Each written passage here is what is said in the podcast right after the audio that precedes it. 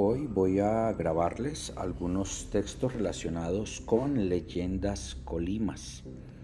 Para los que nos están escuchando, la comunidad Colima eh, perteneció a la nación Caribe, eh, ubicada en lo que hoy corresponde el noroccidente de Cundinamarca, concretamente en el flanco o en la vertiente occidental del río Negro hasta el río Magdalena y colindando con la zona del territorio de los Musos.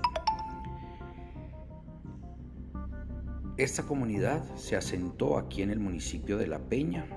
Cuando llegan los españoles, pues ya existían como grupos, pero eran comunidades que vivían un poco de atacar las comunidades vecinas, robar productos, incluso mujeres.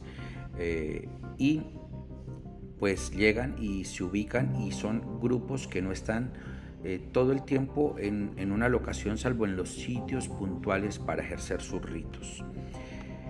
Hay una leyenda muy interesante, como todas, eh, se llaman leyendas, pero realmente tiene que ver mucho con, con su mitología o con el origen de su pueblo. Una se llama el perro de la inundación. Cuando el diluvio, había en esta tierra una loma alta llamada Aca, la cual fue cubierta por las aguas, que venían siguiendo los pasos de un perro grande que iba tocando tambor, a cuyo tañido el agua bailando crecía, y que huyendo de la inundación, las gentes subieron a esa tierra, pero casi todas perecieron y de las pocas que quedaron se tornó a poblar el universo. El perro se metió en una laguna donde ahora está y vive.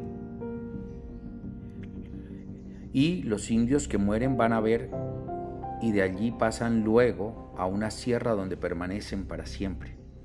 Agrega la leyenda que en esta inundación el maíz verde se convirtió en papagayo verde y el negro en papagayo negro y que por eso estas aves son tan amigas de comer maíz.